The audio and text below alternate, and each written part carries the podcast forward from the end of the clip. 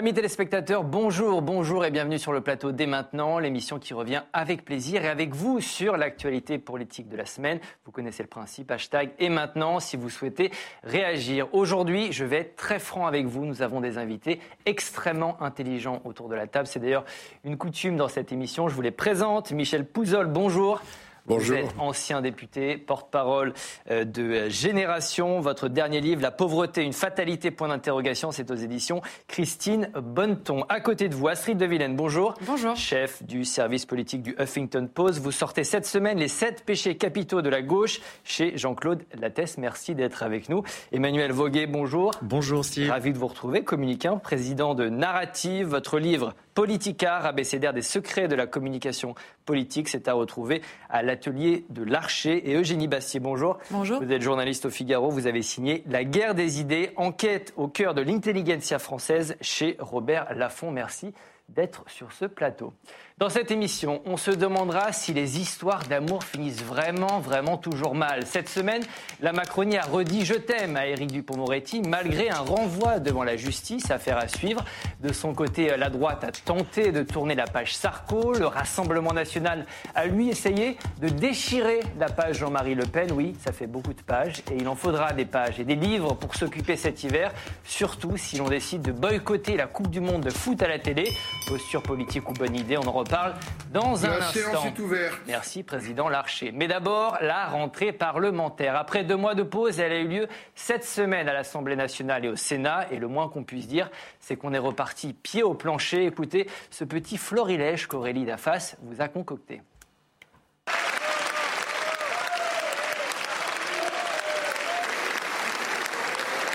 S'il vous plaît, s'il vous plaît, mes chers collègues, seule Aurore Berger a la parole. C'est en effet un sujet sérieux et je voudrais continuer à vous préciser les actions qui ont été engagées depuis 2017. Madame Obono, je, je- alors, Madame Obono,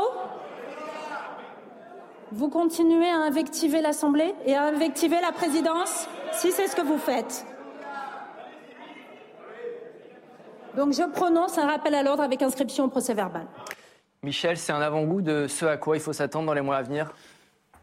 Euh, Il y a un risque effectivement très important. Moi, je, je- de mon de mes mémoires de, de- de débatteurs euh, parlementaires, euh, il y a une chose qu'on a toujours constatée à l'Assemblée, c'est moins l'exécutif est, est ouvert au débat, plus le débat devient caricatural et, euh, et parfois prend des, des, des noms d'oiseaux. Moi, j'ai un, un souvenir très précis de comment on avait, comment on était entré dans la loi travail. Si vous vous rappelez la fameuse loi El Khomri, euh, le débat préliminaire avait lieu un lundi après-midi et les, les débats étaient d'une qualité, mais vraiment. Euh, assez exceptionnel, ce qui n'était pas toujours le cas à l'Assemblée, il faut bien le reconnaître, mais les débats étaient vraiment sur le fond, sur les idées, etc. Et quand le débat a commencé à partir là-dessus, le gouvernement a, a compris visiblement, alors c'était un débat à la, majorité, mais qu'il n'allait pas tenir le débat, qu'il n'allait pas pouvoir euh, faire passer la loi. Donc mais- on a coupé le Ouais. débat et on a coupé le débat dès le premier jour. Le lendemain, on est commencé à parler du 49.3 et qu'est-ce qui s'est passé?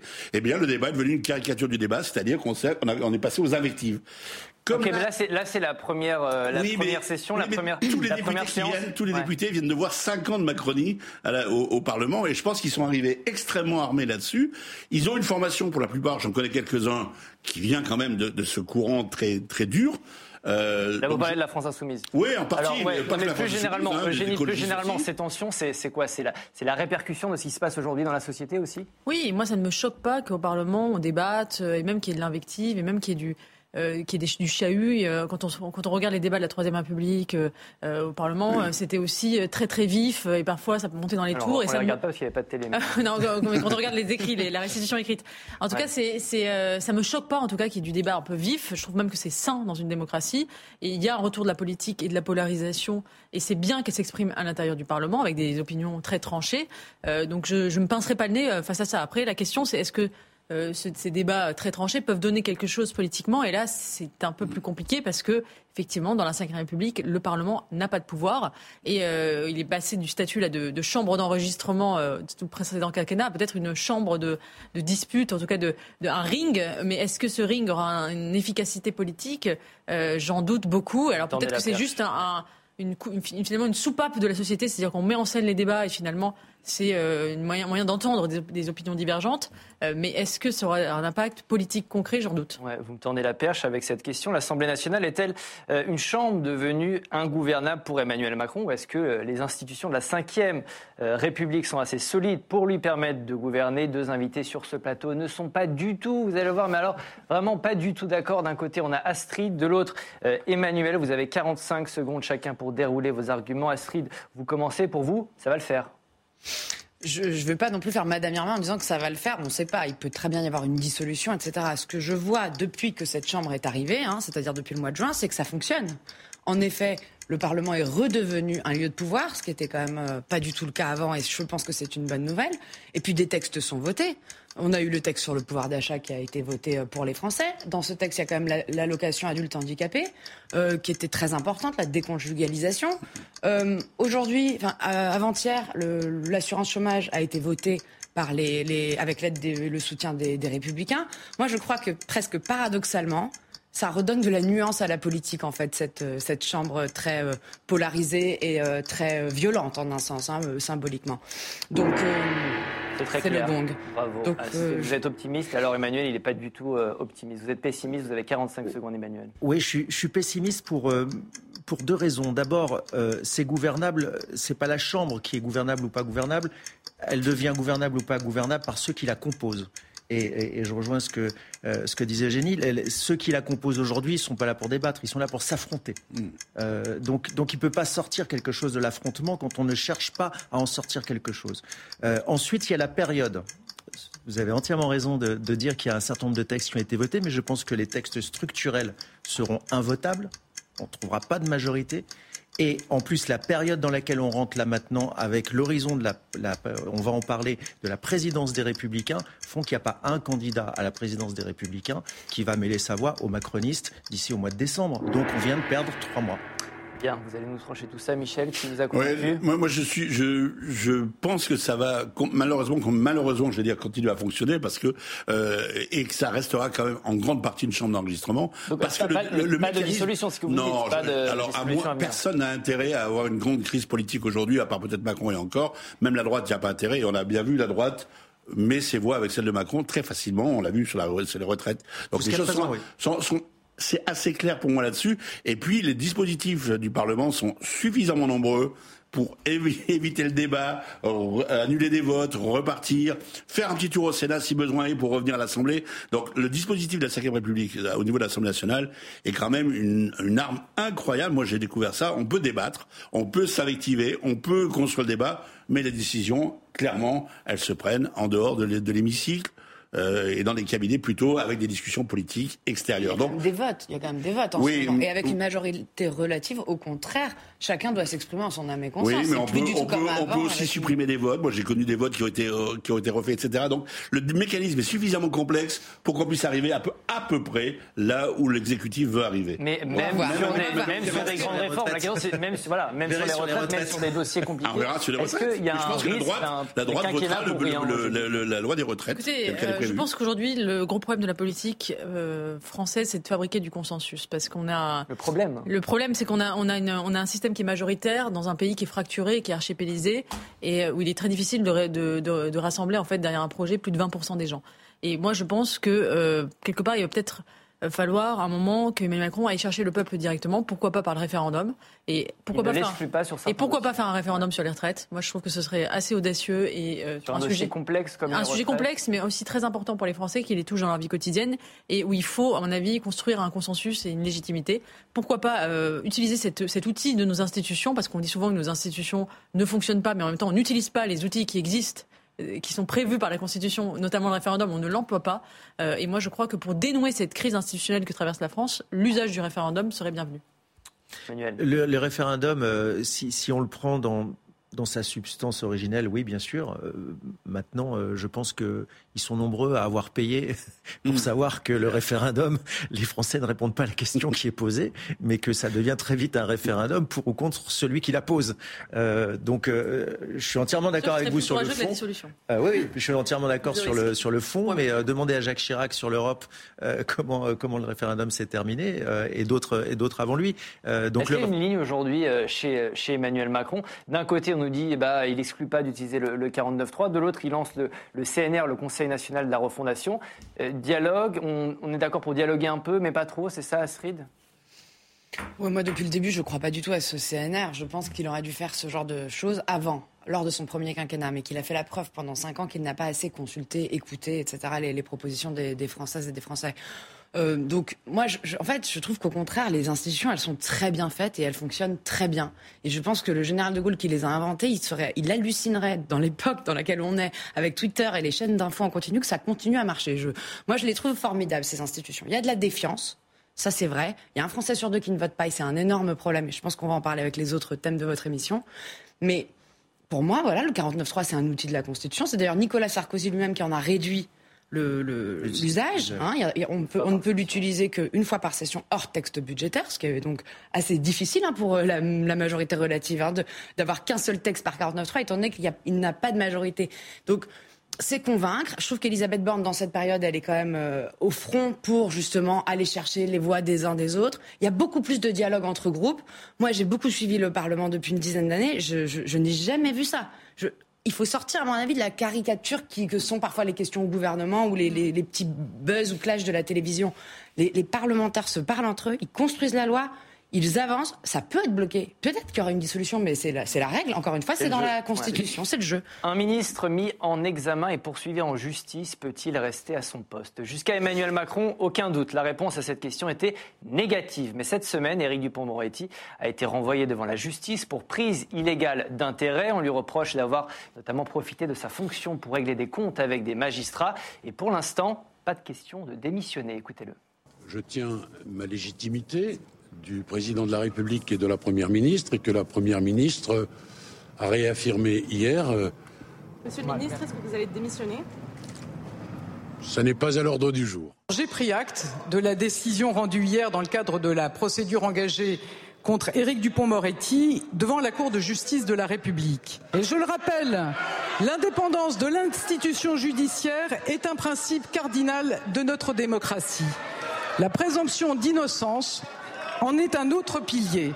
J'ai pleinement confiance dans notre démocratie et dans notre justice. Emmanuel, est-ce qu'on a changé de doctrine à l'Élysée? En fait, on, rajoute à la prise illégale d'intérêt le conflit d'intérêt. Puisque euh, voilà un ministre qui va euh, aller euh, être jugé par les gens qu'il dirige. Hein, donc, donc on n'a jamais vu ça. Euh, un ministre de la Justice devant la justice, c'est inédit. Bah, c'est inédit, puis ça, enfin, ça peut pas marcher. Je veux dire, il y a qu'en France qu'on voit un truc comme ça. C'est, euh, il faut faire une série Netflix et le mettre dans la version comédie hilarante, quoi, parce que je, je, vois pas, je vois pas. On connaît pas la fin, ceci étant. Oui, non, mais peu importe la fin, je veux dire, sur le principe, c'est-à-dire que quelqu'un, la présomption, de, attention, je la présomption d'innocence s'applique à chaque citoyen français. Mais là, on ne parle pas d'un citoyen lambda, on parle du chef de la magistrature qui, va, euh, qui est par-dessus le marché, poursuivi non pas pour quelque chose qu'il aurait fait avant d'être ministre, il est poursuivi dans l'exercice de ses fonctions de ministre pour avoir essayé de régler ses comptes avec les gens qui vont le juger. Excusez-moi, mais euh, il n'y a qu'en France qu'on voit un truc comme ça. C'est pas tenable une seule seconde. Et après, vous pas tenable, il doit démissionner pour vous. Mais bien sûr, et, euh, et après, on s'étonne de la société de défiance. Mais, mais enfin, euh, je veux dire, comment voulez-vous que le grand public euh, fasse encore confiance à des gens qui se comportent comme ça? C'est pas possible. Alors jusque-là, il y avait une doctrine, un Bérégovois baladure. Quand un ministre était mis en examen, paf, démission. Est-ce qu'on est en train de changer, Michel ah ben, Cette doctrine a changé. Elle a clairement, sous Macron, elle a clairement changé puisque rien ne fait démissionner aucun ministre, aucune affaire, aucune. Euh, enfin, c'est quand même pas la première histoire. Celle-ci, elle est quand même la plus rocambolesque parce qu'effectivement, le ministre de la Justice mis en examen. Donc là, il y a quand même un, vrai, un vrai conflit d'intérêt qui est incroyable. Euh, mais je pense que c'est aussi un des symboles de la Macronie depuis. Euh, depuis Alors, sous Macron, il y en a quand même qui ont, démissionné. il y a François de Rugy, il y a Alain Griset, lui, qui, bah, pour le coup, avait été euh, condamné. François Bayrou, qui doit aujourd'hui. c'est ça qui doit, aujourd'hui être, je pense, assez amer. Pourquoi je suis pas sûr si vite? Parce que franchement, là, c'est quand même une accumulation qui est, enfin, incompréhensible, effectivement, et qui génère de la colère? Je, ah je bah, pense que dans le milieu judiciaire notamment, euh, il y a une grande colère euh, de voir les choses se passer comme ça parce qu'elles ne sont pas acceptables. Et Monsieur Dupont-Moretti, qui est quand même, qui n'a pas été le dernier à donner des leçons de morale Moi, je me rappelle avoir lu ces bouquins d'avocats, etc. Et c'était quelqu'un qui a donné des leçons de morale à peu près à la terre entière. Ferait bien de temps en temps de se les appliquer aussi à lui parce que il y va de l'intérêt de la République. Je, et de la... moi, je pense que Éric Dupond-Moretti devrait, devrait, démissionner, mais pas pour ces raisons-là. Ah. Euh, plutôt pour les, la manière dont la, la, justice fonctionne en France oh. et euh, la déception qu'elle euh, qu'elle euh, qu qu procure aux Français. Je pense que les Français, à mon avis, en veulent plus au ministre de la Justice pour ça que pour euh, ces affaires de règlement de compte avec les juges. Et je crois que euh, je pense qu'il faut aussi résister aux juges qui euh, vous savez, euh, la fameuse phrase qu'on cite tout le temps de, de cet ancien garde des Sceaux, les juges ont tué la monarchie, ils finiront par tuer la République. Euh, il y, a, y, a, aussi une, une, une, judiciarisation de la vie politique que je trouve insupportable. Euh, Donc vous êtes d'accord avec Emmanuel Macron? Et je, mais, mais, le problème, c'est qu'Emmanuel Macron a dit l'inverse précisément. Donc euh, c'est ça qui me dérange chez lui, c'est qu'il a effectivement fait de la moralisation de la vie publique un étendard en, en, en 2017 contre d'ailleurs François Fillon, les affaires Fillon qui ont fait, qui ont fait chuter François Fillon, les juges ont fait tomber François Fillon, euh, il, a, il, avait mis ça en étendard et maintenant il ne s'applique plus euh, ses, ses, propres prémices. Donc ça, effectivement, ça me, ça me, ça me, ça me dérange. Euh, je pense d'ailleurs que c'est un peu la, le, la moralisation de la vie politique est à En Marche ce que le néo-féminisme est à la France insoumise. C'est-à-dire qu'il y a un retour de boomerang. Euh, on fait la morale et ça nous revient dans la figure, sauf que Emmanuel Macron ne cède pas. Euh, effectivement, et ce deux poids deux mesures a quelque chose effectivement de dérangeant. Alors on va écouter les oppositions, les oppositions qui ont réagi cette semaine au renvoi d'Éric Dupont-Moretti devant la justice. Quand on a une doctrine, on s'y tient. Ce qui me choque, c'est le deux poids et mesures, c'est le fait du prince, c'est-à-dire que M. Bayrou, qui était dans une situation comparable puisqu'il était garde des sceaux, a dû partir et que M. Dupont-Moretti euh, reste. Écoutez, moi je me souviens d'un temps où le chef de l'État actuel disait qu'un ministre où un collaborateur mis en examen devait évidemment démissionner de ses fonctions. C'était le temps où il appelait à une république exemplaire. Visiblement, ce temps-là est révolu. Astrid, pourquoi Emmanuel Macron maintient sa confiance euh, en Éric Dupond-Moretti? Il y a une question, il y a un enjeu d'autorité peut-être aussi Ce que ce qu'on entend un petit peu dans les coulisses euh, de l'exécutif, c'est que c'est l'opinion publique, et ça c'est très dérangeant, je pense, en termes de doctrine, qui en gros met la pression ou non. Et comme ce sont entre Alexis Collère, le secrétaire général de l'Élysée, euh, et Éric Dupond-Moretti, les deux, ce sont quand même des dossiers très complexes. Mm. Euh, je pense que vous allez dans la rue, dans n'importe quelle région de France, personne ne sait vous dire exactement pour quelle raison, quelle prise illégale d'intérêt, c'est très complexe. Les homards de Rugy, ça a le mérite d'être très clair. Sauf que dans les homards de Rugy, il n'y a aucune plainte, enquête de justice, etc. C'est simplement du symbole. Politique. Euh, et donc, euh, moi, je trouve que c'est très problématique, en fait, de, de, de, de, maintenir deux personnes qui sont mises en examen en justice, qui n'est pas rien, alors que de Rugy, par exemple, a dû démissionner parce qu'il y avait des, vous vous souvenez, des manifestations dans toute la France avec des homards géants, etc. Là où les opposants, je trouve que c'est le meilleur argument, c'est de dire que Emmanuel Macron, c'était sa promesse de campagne. Un mise en examen ne peut, doit quitter le gouvernement. Un public exemplaire. Mais mm, voilà, donc donc euh, c'est ça. Moi, c'est ça qui me dérange presque le plus. Quoi, la... Non, mais... arrêtez de tout confondre, c'est pas possible. Non, je j'essaie de pas tout confondre. Une, sur une banalisation de ces affaires, d'une fatigue dans l'opinion publique mais de bien ces sûr, affaires. Bien sûr, je dis que les gens ne comprennent pas, qu'ils s'en fichent. Et d'ailleurs, je vais vous dire, il en a surtout besoin en fait de ces deux atouts-là pour lui, ces deux pièce oh, ambue. Oui. Encore plus. On a l'impression qu'il le défend un peu par fait du prince, parce que est-ce que c'est un atout véritablement pour le Il a personne d'autre. Il a personne d'autre. Il n'arrive pas. à le secrétaire général de l'Élysée, c'est indispensable pour lui. Oui, oui, mais, même Dupond-Moretti, il n'a pas un caprice. Encore plus que ce soit le poids de l'opinion publique qui fasse qu'il conduise à la démission. Ce principe mise en examen démission est absurde, parce qu'aujourd'hui, avec la judiciarisation à tout azimut, on n'en finit pas. Je suis très d'accord avec Emmanuel Macron. non, non, mais, mais, par contre, euh, je, je, pense qu'il y a un problème véritablement en France d'irresponsabilité des élites. C'est-à-dire que dès qu'il y a un problème, personne ne paye jamais. Vous savez qu'il y a eu un attentat pendant la préfecture de police de Paris euh, par un radicalisé. Personne n'a démissionné, aucune tête n'est tombée. C'est pareil pour le Covid. Toutes les défaillances du Covid, les gens qui étaient à la tête euh, des, des administrations, il n'y en a pas un qui a été viré. Ils ont tous été reconduits. Et je pense que c'est ça le vrai problème de la politique française. C'est personne n'est responsable de rien euh, et il n'y a pas de responsabilité politique pas judiciaire, politique. C'est-à-dire que quelqu'un qui fait une faute, euh, il, il, reste en place. Et c'est ça pour moi le véritable problème. C'est pas la. Ce qui me dérange, ce qui me dérange, qui même a été promu. Moi, ce qui me dérange un tout petit peu là-dedans, c'est qu'on peut pas faire confiance à la justice le, le, lundi et pas confiance à la justice ça. le jeudi. Soit on fait confiance tous ensemble à la justice et ce serait mieux pour tout le monde. Et dans ce cas, mise en examen, en général, c'est quand même un, un une étape très Est-ce qu'on peut, est qu'on peut créer une doctrine claire, Michel? Est-ce qu'il y a une nécessité de légiférer sur ces questions? Alors moi, je, je, moi, je ne suis pas certain que euh, effectivement il faille euh, systématiquement parce qu'on est mis en examen démissionner. Moi, c'est pas pas ma, mon corpus euh, forcément. Simplement, quand on l'annonce quand on le dit. Euh, là, par contre, il n'y a plus le choix. Vous savez bien que les promesses euh, n'engagent que C'est ça, j'ai connu, j'ai connu des collègues euh, euh, sous, sous, Hollande qui ont démissionné pour, euh, je dirais, beaucoup moins que ça. Et c'est tant mieux, parce que euh, on a eu l'affaire Cahuzac qui a été une déflagration terrible oui, regarde, dans la société politique. Michel, regardez l'affaire Fillon, c'était pareil. Mais bien sûr. François Fillon n'a pas été tué par les juges. François Fillon, il s'est tué tout seul. Souvenez-vous, il est allé lui-même à la télé sans qu'on lui demande rien, en disant si on met en examen, j'arrête. c'est lui qui a donné la clé. Oui, mais il était, il était candidat, il n'était pas ministre, il était pas. Et là, encore une fois, on parle du garde des sceaux, du ministre de la Justice. Ah, ça, ce qui est quand même, il devrait. Je ne comprends pas qu'il ne, euh, avec sa ses compétences, son intelligence et son parcours, qu'il ne comprenne pas la difficulté dans laquelle il va se mettre. Et qui va s'accentuer et qui va mettre finalement en difficulté l'ensemble de ce gouvernement, ce qui moi ne me dérange pas personnellement, mais symboliquement, c'est quand même pour moi, ça va être le, le, le, le du capitaine Et puis, il est, et puis il est inaudible. Maintenant, il est inaudible. Pour sortir, bon courage. Et il y a un décalage aussi entre le, ce qu'on exige des parlementaires, qui sont aujourd'hui euh, fliqués euh, sur la transparence, euh, la moralisation de la vie publique. Ils ne peuvent même pas embaucher la cousine de leur beau-frère. Enfin, il y a vraiment une espèce de, de flicage permanent et une espèce d'impunité de l'exécutif, comme si finalement on considérait que le Parlement qui n'a pas de pouvoir devait être irréprochable et, et l'exécutif qui a du pouvoir finalement l'efficacité excuse finalement euh, c'est pas faux. la moralité. La droite, vous en parliez euh, il y a un instant, la droite est-elle en train de dire définitivement bye bye à Nicolas Sarkozy? Nos amis de l'Express ont en tout cas révélé que l'ancien président euh, quitterait les Républicains en cas d'élection de Bruno Retailleau à la tête du parti. Ce sera au mois de décembre. Une intention qui a ensuite été démentie mais qui a beaucoup, beaucoup fait réagir à droite. Écoutez la réponse du patron des sénateurs LR. Si je suis élu, et si Nicolas Sarkozy souhaite euh, quitter LR, euh, qu'il le fasse. Je ne le retiendrai pas. Et même je le comprends.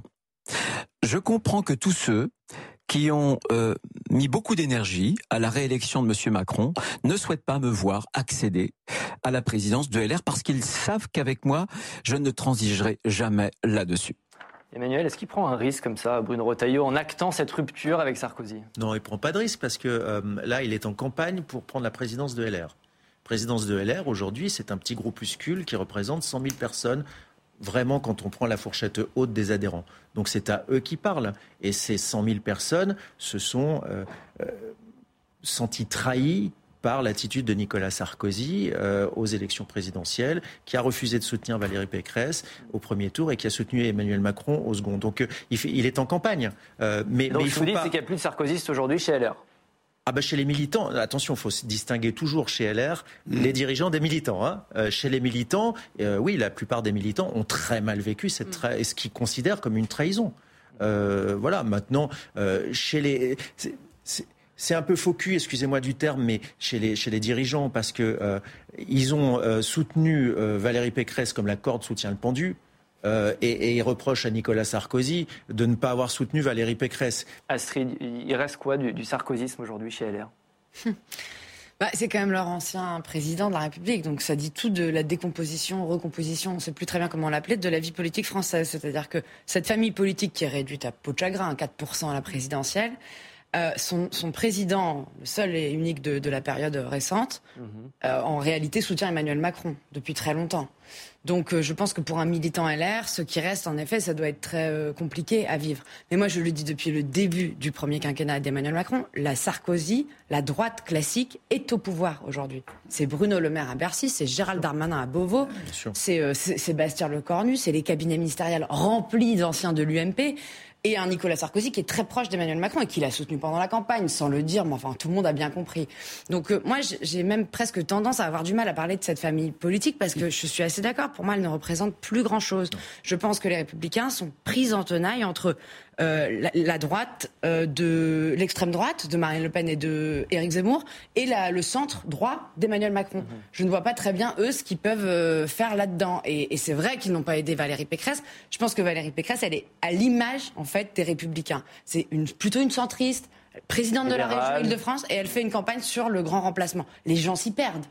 Eugénie, vous êtes d'accord Il reste rien aujourd'hui euh, de, de sarkoziste chez LR La page du sarkozysme, elle est tournée? Bah, La question, c'est est-ce que le sarkozysme est un modèle aujourd'hui pour, pour la droite? Euh, La campagne de 2007, euh, Nicolas Sarkozy avait réussi quelque chose, c'était de réconcilier euh, les classes populaires et finalement la bourgeoisie dans une grande coalition, de réduire euh, le Rassemblement national à peau de chagrin et de faire une campagne très transgressive sur des thèmes euh, immigration, travail, assistanat, etc.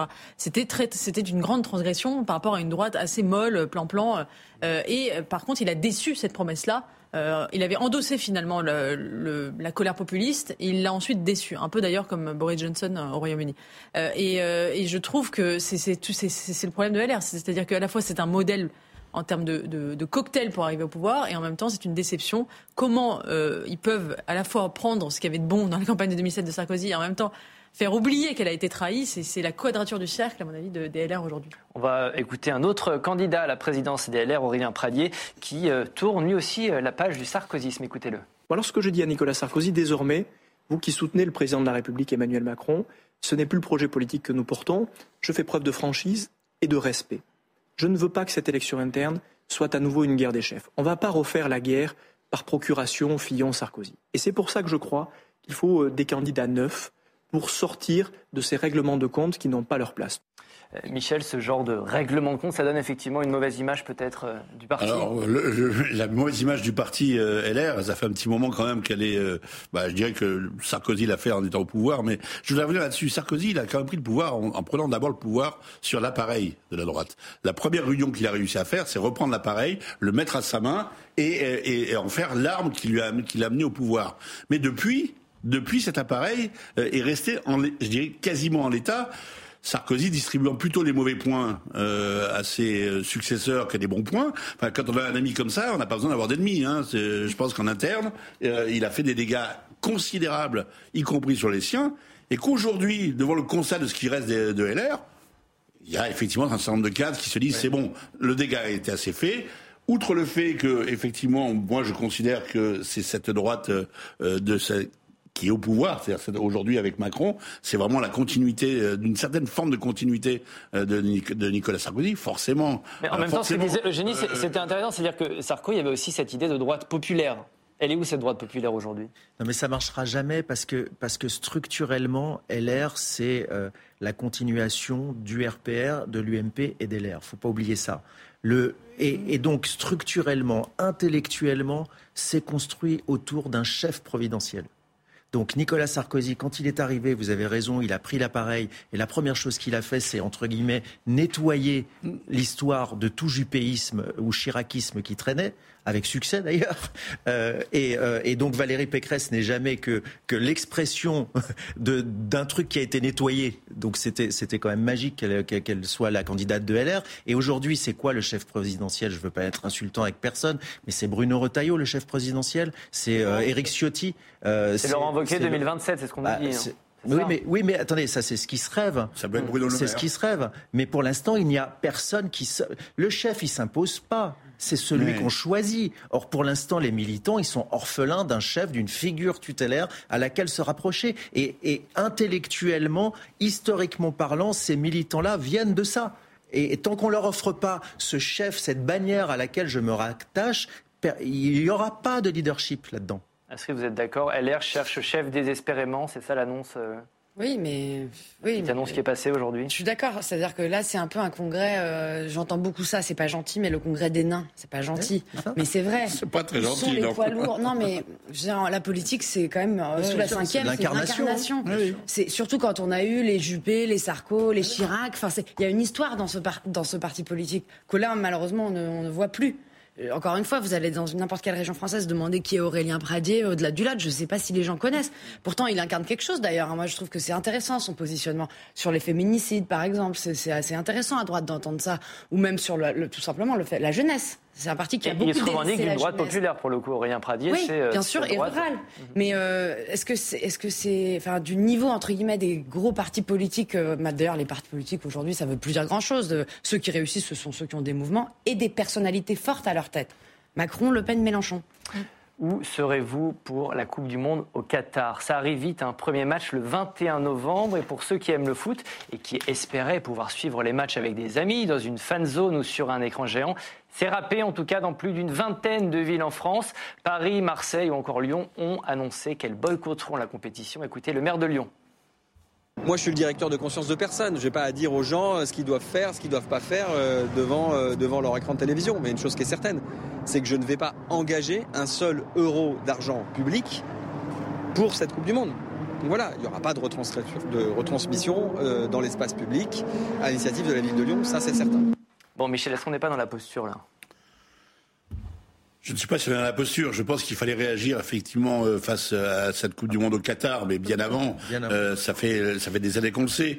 Euh, en France, en plus, on a, si j'ai bien compris, je suis pas spécialiste du sujet, mais des soupçons de corruption ont été quand même révélés qui touchaient quelques icônes françaises aussi. Donc on aurait dû réagir beaucoup plus tôt. Aujourd'hui, effectivement, moi j'entends, je, salue l'idée qu'on ne fasse pas de fan zone. Oui, c'est très bien. Euh, c'est plus facile de dire à sa population euh, qu'on ne fera pas des congéants au mois de décembre en extérieur euh, qu'au mois de juin. Non mais c'est ça, mais est-ce que c'est pas un peu hypocrite Excusez-moi, mais il y a un côté comme ça, il y a un, petit côté euh, euh opportuniste aubaine. Ça tombe bien, ça tombe au, mauvais moment. Maintenant, la question de, de, de, de du Qatar et de, de cette Coupe du Monde, elle est quand même extrêmement intéressante sur sur plusieurs sujets. Alors, Tous les Français connaissent la situation des constructions de stades euh, absolument, absolument délirants, euh, climatisés en plein milieu du désert, donc à l'encontre de tous les messages de, de sobriété qu'on nous envoie. Des, un non-respect de la valeur humaine dans, sur les chantiers avec des milliers de morts. Euh, 6500 victimes selon The Guardian. Considérés, comme des esclaves. Et est-ce que malgré tout ça, on va avoir un enthousiasme populaire autour de cette Coupe du Monde de football? C'est un vrai sujet de, mm-hmm. pour penser la société et la manière dont on fait de la politique. Parce que s'il y a quand même un engouement, parce qu'on a deux ou trois résultats, alors ça dira quand même quelque chose de, de fondamental sur notre société et des combats et des combats euh, que nous avons à gagner collectivement là pour le coup, pour l'écologie, pour l'égalité euh, et pour, euh, Il y, a plein de critiques hein, contre le Qatar. Il y a effectivement les soucis environnementaux, sociaux, économiques, mais là on parle d'un boycott de, de, villes en France. voilà, on met pas d'écran géant, on met pas de fan zone. C'est pour ça que je reviens à ma question. Est-ce qu'on n'est pas dans la, dans la posture? et, et, alors en plus pour la maire de Paris, c'est enfin Madame Hidalgo, c'est le pompon. C'est le pompon. Alors, euh, quand, quand la Coupe du Monde est au Qatar, elle se pince le nez, ça sent mauvais. Et, quand le Qatar achète le PSG, elle applaudit des deux mains. Mm. Et, elle fait illuminer la Tour Eiffel pour saluer l'arrivée de Neymar payé par les fonds qataris. Enfin, on est où mm. On est où Il faut, arrêter. Astrid Il y a des limites. Euh, je crois que sur le PSG, en effet, c'est difficile de, tenir cette, cette, euh, posture, mais malgré tout, moi, je pense qu'il y a quand même de la sincérité. Enfin, il y a les deux. Euh, moi, je crois que les, les, maires écolos, en tout cas, de Bordeaux, de Lyon, euh, je, je pense que c'est vraiment totalement en accord avec leurs convictions. C'est pour ça que je parlais de la maire de Oui, je hein. sais, c'est pour ça que je fais moi-même la différence. Je fais la nuance. Donc, je ne pense pas que ce soit de la posture. Et d'ailleurs, j'allais dire, c'est pas non plus démagogique parce qu'à mon avis, c'est pas du tout populaire comme décision pour la plupart des supporters. Souvent, d'ailleurs, eux-mêmes issus de catégories populaires qui, qui veulent regarder les, les, les matchs dans les fan zones. Parce que nous, ce qu'on a soulevé au F-Post récemment comme problème, c'est aussi que ah, ceux qui auront les moyens d'aller sur des grands rooftops à Paris, payer des cocktails à 15 euros, ils pourront regarder le match. Donc euh, les fan zones, c'est quand même aussi des endroits pour tout le monde, euh, etc. Bah, les matchs seront diffusés à la télévision. Hein, bien sûr, et dans les bars, bien sûr. Mais je veux dire, il y a aussi un sympa la télévision. Non, non mais Astrid, ajoutons à ça qu'on devrait aussi les entendre sur l'attribution des JO d'hiver à l'Arabie Saoudite. Ah, c'est pas les JO d'hiver, attention, hein, c'est pas les JO d'hiver, c'est les JO asiatiques. mais, la nuance est extrêmement importante. génie. Non, mais c'est vrai que ce qui est frappant, c'est que il y, a quand même le milieu du foot est un milieu très très politiquement correct. On l'avait vu pendant l'affaire.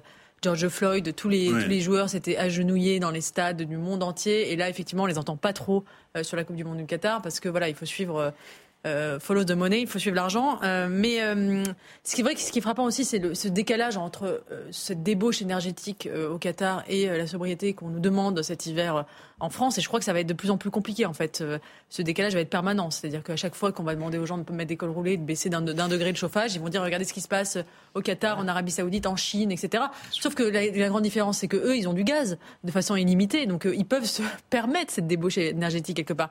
Nous, nous n'avons plus de gaz, et euh, j'en viens à ma conclusion, c'est que finalement, on voit bien qu'en matière d'énergie, ce n'est pas la morale qui guide nos choix, mais le manque.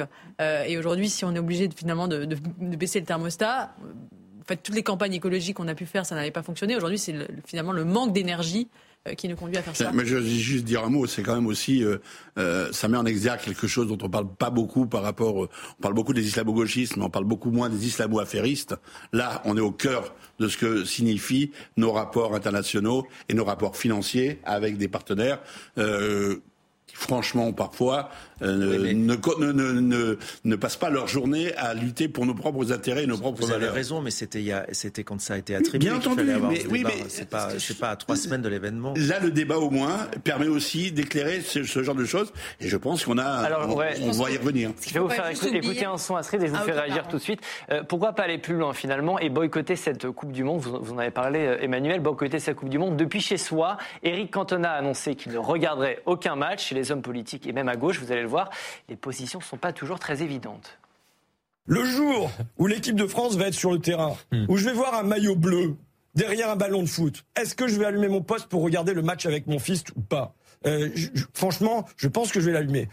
C'est oui pour Monsieur euh, Ruffin. Même à gauche, ça fait débat quand même, parce qu'on est pour le boycott euh, à gauche de cette Coupe du Monde, mais on allumera la télé.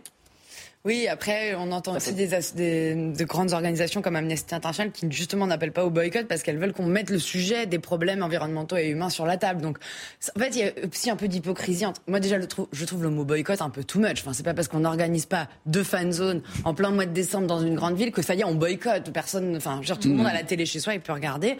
Après, je pense que ce sera intéressant de scruter les audiences. Est-ce qu'elles vont être un peu en deçà de d'habitude? Est-ce que les, c'est vrai que moi, je trouve qu'il y a quand même un petit malaise. On n'a pas l'enthousiasme des Coupes du Monde d'habitude. Tout le monde la Coupe du Monde en Russie, euh, Vladimir Poutine qui remet euh, la Coupe du Monde au bleu, ça n'a pas fait tellement débat. Hein. Oui, mais c'était il, y a longtemps. Poutine, bah, Poutine, il y a, euh, de, Poutine, de 2018, ce n'est pas le Poutine de 22. Ah bah il avait, eu l'annexion de la Crimée. Oui, c'est vrai, mais... Non, mais il faut se dire aussi qu'il il y a eu des boycotts dans l'histoire des événements sportifs. On a boycotté les, jeux, les JO, tout l'Occident a boycotté les JO de Moscou au moment de l'invasion de l'Afghanistan. Je me souviens de Grand Prix de Formule 1 en 76, 77, 78, qui était boycotteur d'Afrique du Sud.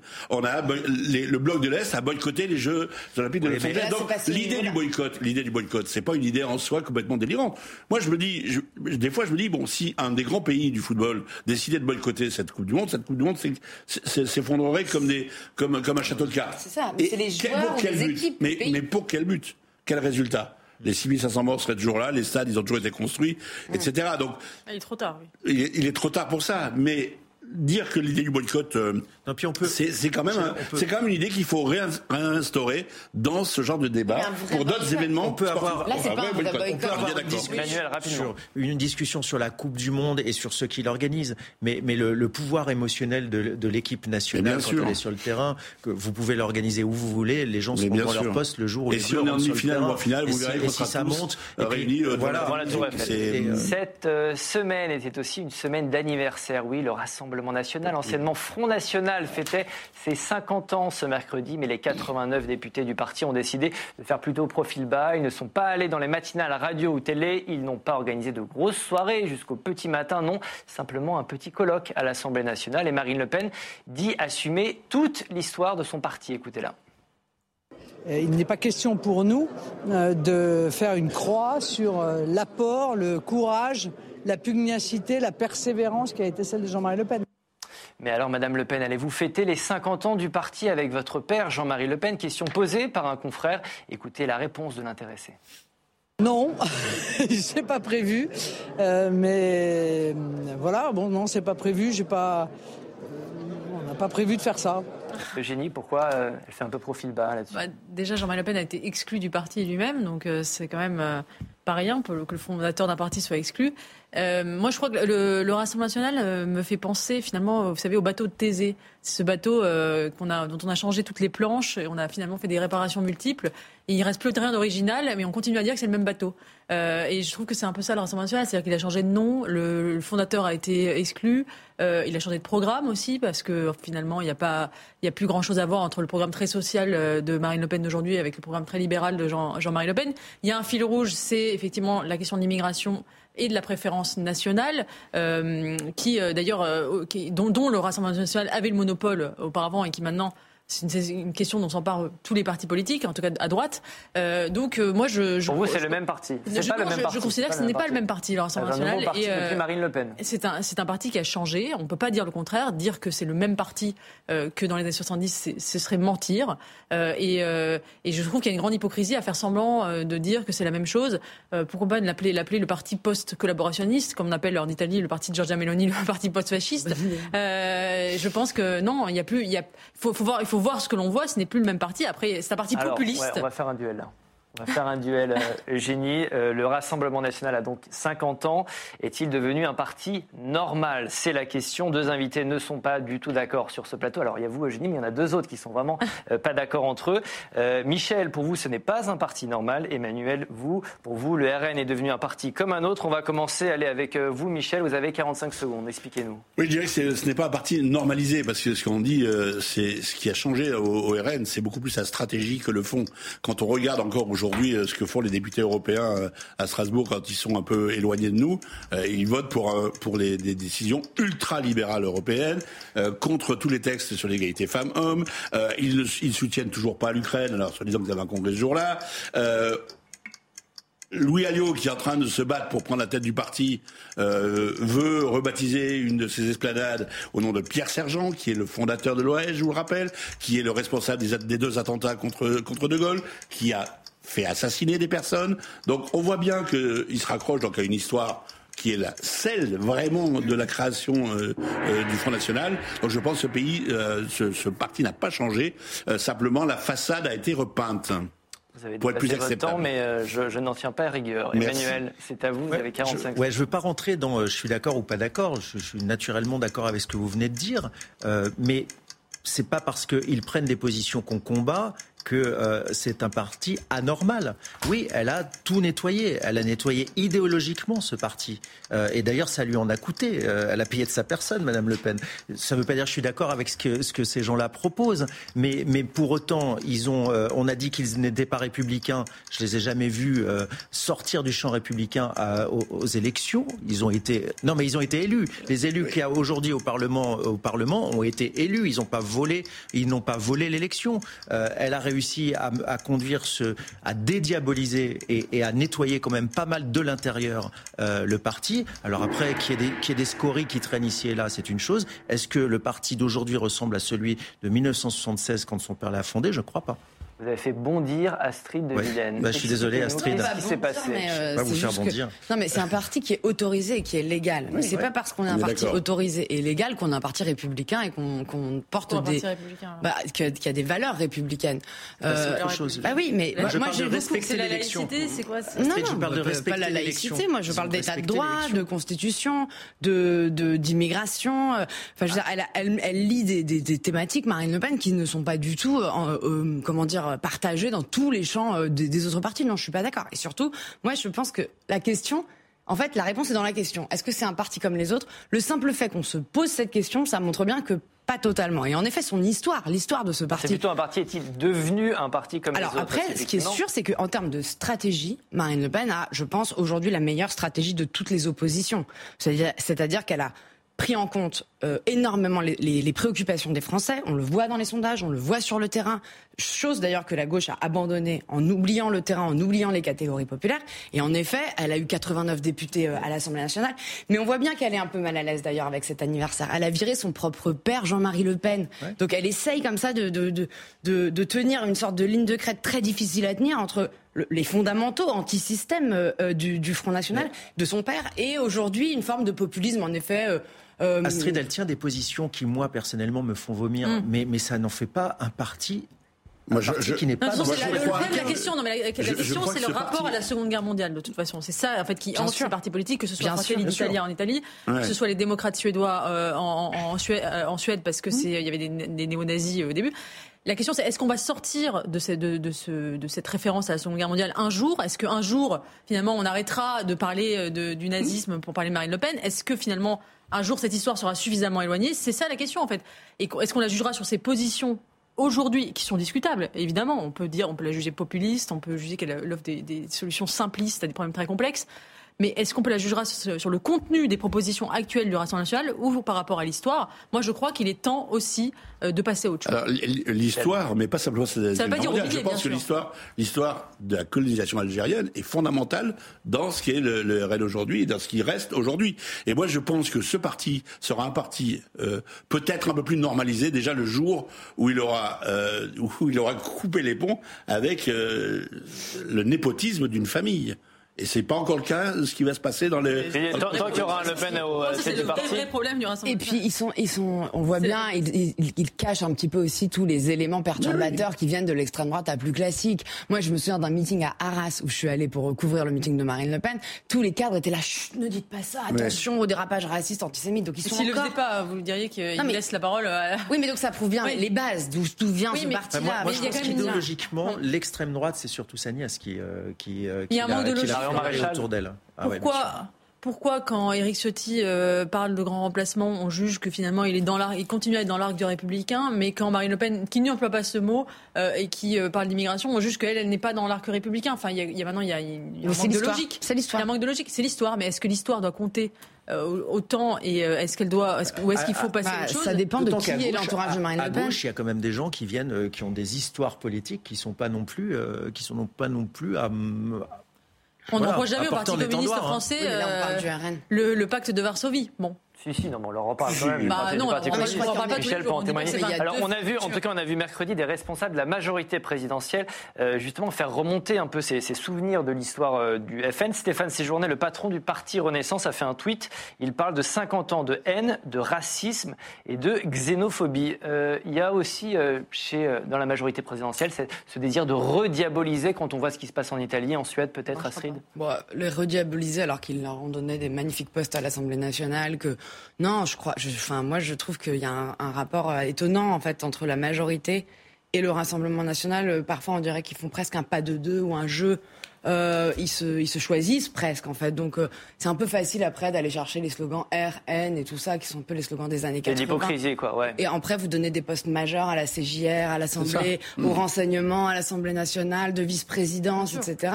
Euh, faudrait savoir. Soit c'est un parti la- qu'on- la- qui la est infréquentable, et dans ce cas, on ne, on ne, on ne- on n'y touche pas, c'est le fameux cordon sanitaire de Jacques Chirac. Soit euh, c'est un parti comme les autres, comme le disent beaucoup de députés en marche à l'Assemblée. Ils ont, ils ont Oui. pas l'air très au clair sur cette question. Parce que ça. Hypocrite. Non, mais la, la- En Marche n'a pas de ligne euh, par rapport au Rassemblement national. Un Non. coup, c'est la normalisation, un coup, c'est la diabolisation. Et je crois qu'en fait, fondamentalement, euh, il faut s'interroger aussi sur le, le, le- le succès du Rassemblement national. Pourquoi ce parti a un tel succès? Pourquoi il s'est normalisé? Parce que c'est le, on lui a laissé le monopole du sujet de l'immigration. Et finalement, en, en laissant, en, en diabolisant cette question de l'immigration, en la laissant au Rassemblement national, il n'y a qu'eux qui s'en sont, sont emparés. Et finalement, c'est de là qu'est monté, qu'est, euh, qu'est venu leur pousser. Euh, et c'est, c'est sur ça qu'il faut s'interroger plutôt que de, d'essayer de continuer je de pense qu'il y diaboliser. a aussi le- la question euh, sociale que Marine Le Pen a très bien perçue bien avant tout le monde. Septembre dernier, elle fait sa rentrée il y a un an sur le pouvoir d'achat. Ouais. Honnêtement, tout le monde riait en disant les commentateurs qu'est-ce que c'est que cette histoire le pouvoir d'achat personne n'avait vu venir parce qu'elle fait du terrain, elle est au contact des gens. Moi, je l'ai vu dans ses meetings, c'est la France des gilets jaunes qui est chez elle en fait et qui on aurait pu imaginer soit à gauche en fait. La, gauche, La meilleure- la, la, la, la, la la France meilleure de la mais- France mais des- pour à gauche parce que la- c'est, précisément sur la question de mais pour, mais pour Michel. pas faire d'amalgame sur, sur tous les gilets jaunes, mais moi j'ai un souvenir très marquant du, du premier week-end. Vous avez beaucoup de des- souvenirs des Gilets aujourd'hui, jaunes. Non, non, mais moi j'ai toujours beaucoup de souvenirs. Mais les premiers, le premier week-end des gilets jaunes, il se trouve que j'étais dans le sud et je suis de, de remonter à Paris. Donc j'ai fait les- le sud des gilets jaunes le premier week-end de blocage.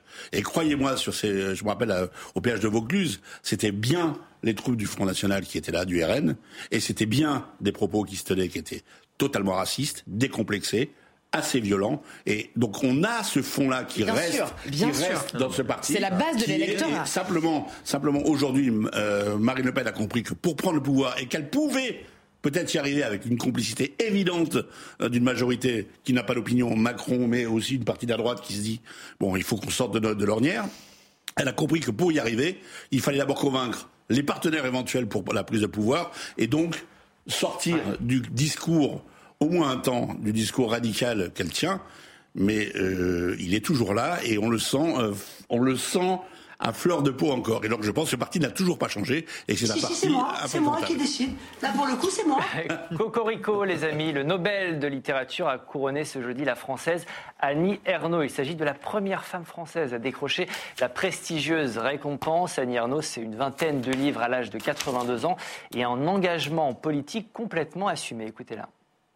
Je pense que l'écriture, la littérature n'est pas neutre, n'a jamais été n'a jamais été, euh, que c'était euh, de parler seulement de, de, de beaux livres, de, de, belle écriture. C'est une façon de masquer le pouvoir même qu'a la littérature. Mon travail d'écriture, c'est toujours d'atteindre ce qui est pour moi la réalité, que ce soit la réalité des femmes, la, euh, cette réalité sociale. C'était ça, mais je n'avais pas encore les moyens quand je le Mhm. dis. J'avais pas encore les moyens. Et c'est tout un parcours, l'écriture.